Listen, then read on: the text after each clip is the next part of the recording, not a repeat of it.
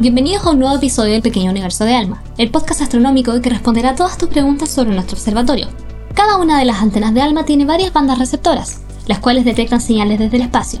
Los receptores están en un gran tubo azul llamado front end, que va dentro de la cabina de la antena.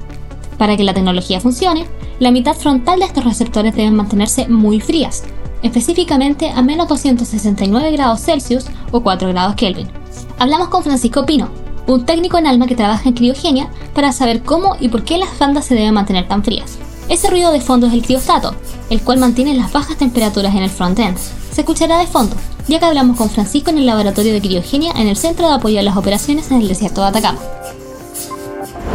Eh, los receptores necesitan estar fríos porque nosotros necesitamos lograr una superconductividad en ellos.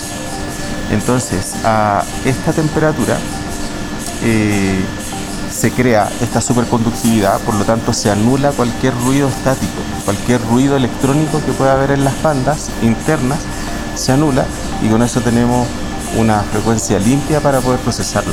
Además, el frío ayuda a reducir el ruido térmico y electrónico, mejorando la calidad de la señal. Es algo similar a eliminar la estática de fondo para poder escuchar música mientras vas en un auto. Francisco nos explicó que el proceso de enfriar el frontend comienza con la creación de un vacío para sacar las partículas de oxígeno mediante el primero eh, por el proceso de pumping, ya que se saca todo el, con una bomba, con una tubo bomba molecular, se saca todo el oxígeno que pueda tener, se crea un vacío de aproximadamente hasta la menos 4 milibar.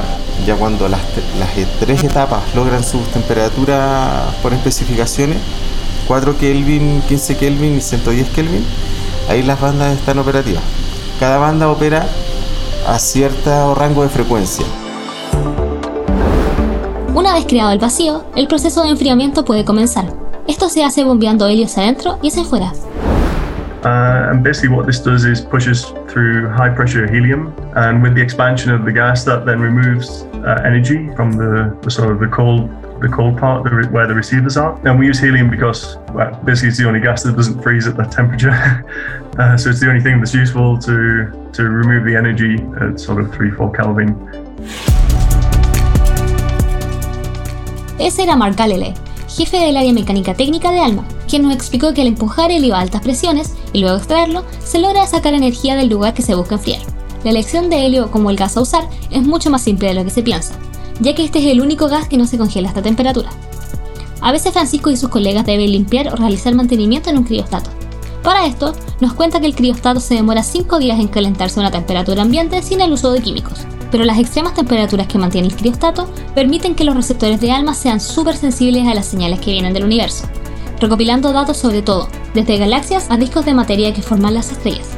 Durante los últimos episodios del pequeño universo de Alma, hemos visto las distintas partes que forman las antenas. Así que en el próximo, hablaremos sobre la durabilidad de estas máquinas,